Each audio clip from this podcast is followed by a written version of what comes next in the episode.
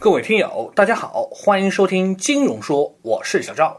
那今天啊，小赵和大家来聊一聊，为什么我们总觉得钱是不够用的。我想，不仅是小赵我吧，很多人都是这样的，都会觉得，哪怕赚到了比自己之前预定目标还要多的钱的时候，却总还是觉得钱是不够用的。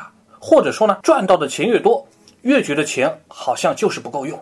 那其实啊，严格上来说呢，这个钱不是真的不够用。也许钱完全是能够负担我们现在的生活的，但是呢，我们手头上的钱是不是能够负担我们未来的生活，这就是一个问题。所以，如果你这样子想的话，你就会觉得钱好像真的是不够用。但其实啊，未来这一点在这里呢，其实也比较笼统。那如果说的具体一点，那就是我们的钱只能够我们现在的衣食住行加上一点玩乐而已。但是你很难说它能够应付将来可能遇到的意外。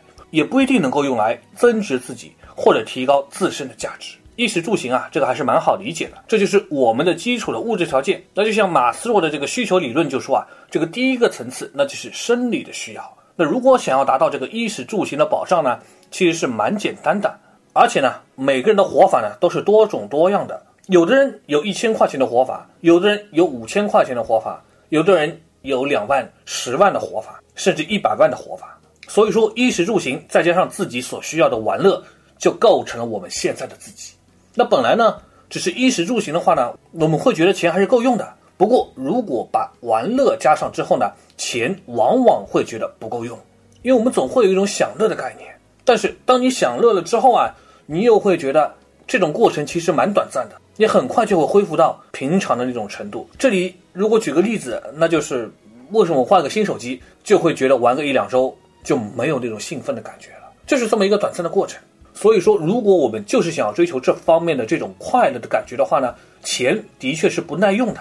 当然呢，这个追求这方面的快乐呢，其实也没有什么错，因为想换新的手机，就是人人都有这样的一种渴望吧。要做到这些，那就得努力的赚更多的钱，要努力的工作，这就是一种动力，也把我们的自身的欲望合理化。所以这没有什么不对。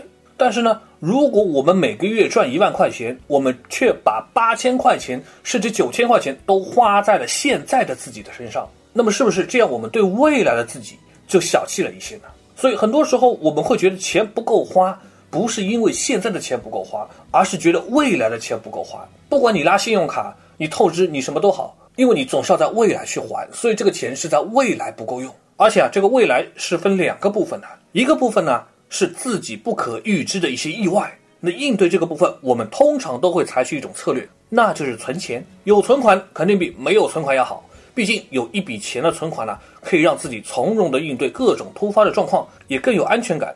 当然，这个存钱呢，也有各种不同的方式。现在被大家所接受最多的，不是存银行，而是买房。买房这件事情呢，其实蛮特殊的，它一方面呢，可以视作对未来的一种保障性的存款。另一方面呢，也可以被视为增长财富的一种投资。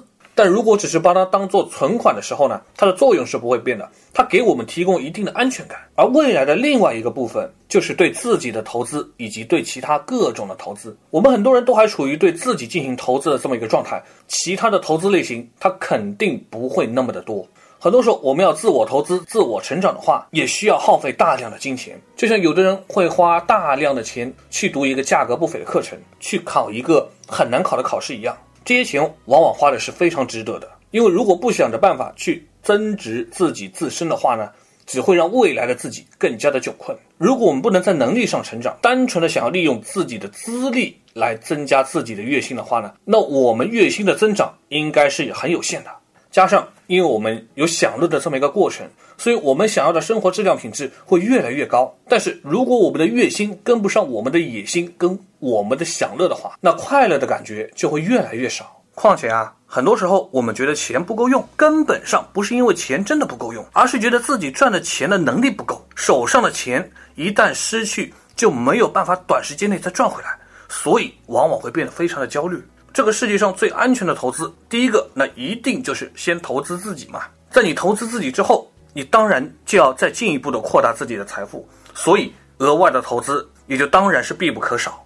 这也是你很少能够看到单单靠工作就能够获得巨大财富的收入的这种例子。很多富有的人起码都有自己的投资或者自己的公司，而为了增加自己的价值，那我们可能就需要重新的去分配一下，说每个月投资在现在与未来的自己之间的金钱的比例，而这也可能将决定于我们未来能够成功到多少。好，呃，说完了一些所谓的理论哈，那再来说一下这个实际的吧。那对于有的人真的就想做一些投资什么的，那这里呢，小赵得说两点哈。第一个，那就是有些真的要做投资的朋友，那明年应该有什么样的考虑呢？其实也就两点。第一个，那就是从政策的走向上来看，在投资领域里面啊，都是先下手为强，后下手就没有啥了。